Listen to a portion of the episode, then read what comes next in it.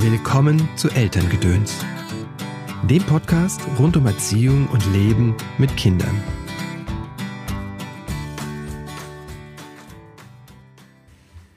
Denn die Liebe zu unseren Kindern kommt in der Qualität unserer Beziehung zu ihnen, in jedem neuen Augenblick zum Ausdruck. Und sie vertieft sich in alltäglichen Momenten, sofern wir uns dieser Momente bewusst und wir in ihnen voll und ganz präsent sind.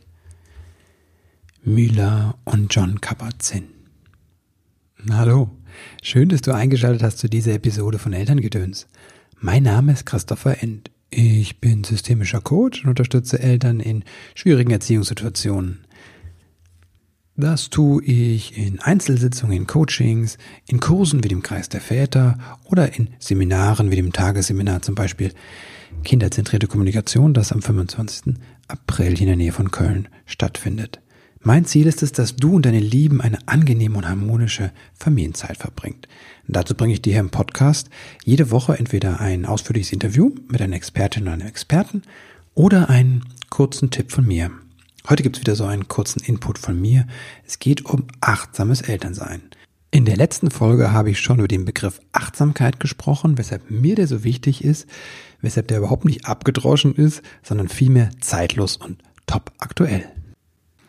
Und heute möchte ich meine Definition von achtsamem Elternsein dir näher bringen und erklären, was das alles umfasst. Es sind drei Punkte. Zum einen ist das der ganz konkrete Umgang mit meinem Kind. Zum anderen, zum zweiten ist das das Üben von Achtsamkeit. Das tue ich im Umgang mit dem Kind, das tue ich aber auch an vielen anderen Stellen in meinem Alltag. Und das dritte ist das gemeinsame Wachsen vor allem das persönliche Wachsen, also dass ich etwas lerne im Umgang mit meinem Kind. Fangen wir an mit dem Umgang mit dem Kind, mit meinem Umgang mit dem Kind. Das ist der erste Punkt. Hier spielen verschiedene Sachen rein. Zum einen mein Verhalten. Und mein Verhalten, das ist, glaube ich, ganz wichtig zu verstehen, ist nicht etwas, was ich immer ganz bewusst steuere vieles meines Verhaltens, viele meiner Verhaltensweisen sind, basieren auf unbewussten Mustern. Die hatten irgendwann mal ihre Berechtigung, weil sie mir irgendwann in meinem Leben hilfreich waren für mich. Nur jetzt im Umgang mit meinem Kind kann es sein, dass diese Verhaltensweise zum Beispiel, dass ich intellektualisiere, dass ich also, also logische Gründe vorbringe und mein Gegenüber versuche zu überzeugen mit der Macht der Logik. Das kann sein, dass ich damit bei meinem dreijährigen Sohn an die Grenze stoße, dieser, dieses, der Lösungskompetenz dieses Musters. Und dann ist es hilfreich, wenn ich mein Verhalten auch ändern kann. Mein Verhalten ist auch abhängig ganz wesentlich von meiner inneren Haltung, also wie ich jemand begegne oder was ich für eine Vorstellung von der Welt habe, von anderen Menschen habe, beeinflusst ganz stark mein Verhalten. Wenn ich zum Beispiel denke, dass alle Menschen, die große SUV fahren, ganz rücksichtslose Töppel sind, dann sehe ich natürlich jeden Regelverstoß im Straßenverkehr von jemandem, der ein SUV fährt und speichere den ab. Während ich jedes Mal, wenn ein SUV-Fahrer stehen bleibt, um eine alte Frau mit Rollator über die Straße zu lassen, äh, ignoriere und denke, na, das ist eine Ausnahme. So und noch stärker ist dieses dieses, diese Haltung im Umgang, natürlich im konkreten Umgang mit Menschen. Straßenverkehr ist ein bisschen abgekoppelt, zumindest im Auto. Wenn ich aber jetzt ganz konkret mit jemandem spreche, dann werden, kommt noch viel mehr aus meiner Haltung heraus, spürt der andere unbewusst. Deswegen ist es mir so wichtig, dass wir auch immer auf die innere Haltung schauen. Also wie sehe ich eigentlich auf mein Kind? Bin ich der Meinung, das versucht mich zu manipulieren, dann werde ich natürlich diese Manipulationsversuche, ich habe jetzt äh, so Gänsefüßchen gemacht, die du nicht siehst, versuchen zu unterbinden und es vielleicht sogar noch zu bestrafen. Einfach weil ich weiß, das gehört sich nicht, jemanden zu manipulieren. Ganz anders, wenn ich meine innere Haltung ist, dass das Kind immer versucht, mit mir zu kooperieren und wenn etwas nicht funktioniert, dann kommt das aus einer Überforderung des Kindes. In dem Moment, wo dann das Kind das gleiche Verhalten zeigt, wie bei dem bei der Vorstellung, dass es mich manipuliert, ist meine Reaktion ganz anders, weil ich denke, oh wow, ne, das Kind schreit mich gerade an, das kommt aus einer Überforderung. Okay, dann was können wir tun, um die Überforderung zu lindern? Was braucht denn das Kind jetzt gerade? Und dann gibt es natürlich ganz konkrete Methoden, die mir helfen können, mit meinem Kind achtsam zu kommunizieren. Zum Beispiel das Spiegeln, das mir, das kommt aus der klientenzentrierten Gesprächsführung nach Carl Rogers. Das ist ein ganz wertschätzender Umgang, wo ich versuche, mit jemandem zu kommunizieren, indem ich nur das, was ich sehe, wiedergebe, ohne meinen eigenen Senf dabei zu, zu backen, könnte man sagen.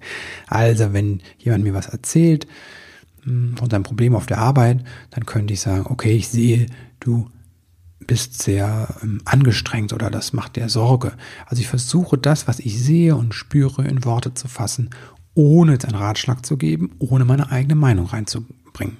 Meine eigene Meinung würde ich reinbringen, wenn ich sage, okay, und an dieser Stelle, das würde ich mir nicht gefallen lassen. Oder ich würde meine eigene Geschichte erzählen, das machen wir auch ganz gerne, das neige ich manchmal auch dazu. Jemand erzählt mir seinen Stress und sage ich, das kenne ich total gut, das ist mir damals in meinem Job genauso passiert. Und Carl Rogers hat herausgefunden, dass dieses, diese wertschätzende, das wertschätzende Spiegeln dem anderen das Gefühl gibt, dass er gehalten ist. Und das ist etwas, was Kindern total wohl gut tut, wenn sie in der Überforderung sind, aber auch Ganz grundsätzlich, weil es ihnen das Gefühl gibt, so wie sie sind, mit ihrem Anliegen sind sie willkommen.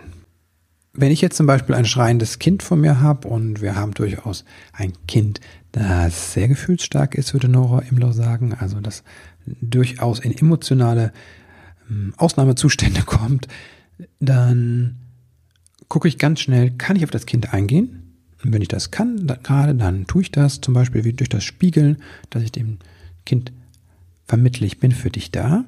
Wenn ich aber merke, das kann ich gerade nicht, dann muss ich was anderes tun. Und dann richte ich den Blick auf mich.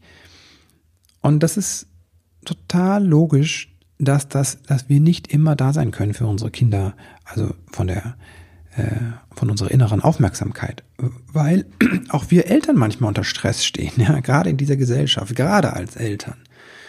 Und weil wir natürlich unsere eigenen Muster mitbringen, die dann manchmal anschlagen, gerade unter Stress. Und was ist stressiger, am Ende des Tages ein schreiendes Kind vor sich zu haben? Also in dem Fall würde ich den Blick auf mich wenden, und das tue ich auch, und dann überlege ich mir, was brauche ich jetzt gerade, um mich, um bei mir die Selbstregulation ein, einzuladen. Das kann sein, dass ich aus der, aus der, aus der Begegnung mit meinem Kind kurz rausgehe und mich sammle. Das kann sein, dass ich nur ganz kurz die Füße spüre. Und es gibt da verschiedene Sachen. Aber das ist ganz wichtig, mir einfach immer wieder den Blick auf mich zu lenken, denn erst dann, wenn ich da bin, kann ich auch für mein Kind da sein.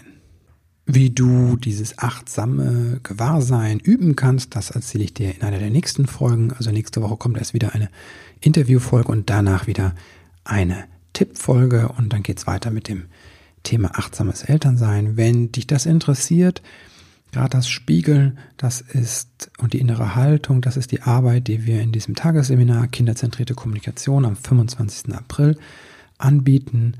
Die Yvonne, eine liebe Kollegin von mir und ich leiten das zusammen, bieten das hier in Rösrath an. Das ist ein Tagesseminar. Schau mal auf der Webseite christopher-end.de unter Seminaren. Ich packe den Link aber auch in die Show Notes. Da findest du alles zu dem Tagesseminar. Ich freue mich, von dir zu hören, ob dir die Episode gefallen hat, was dir gefallen hat und was du dir vielleicht für die Zukunft wünschst. Und jetzt wünsche ich dir eine ganz wundervolle Woche und bis bald.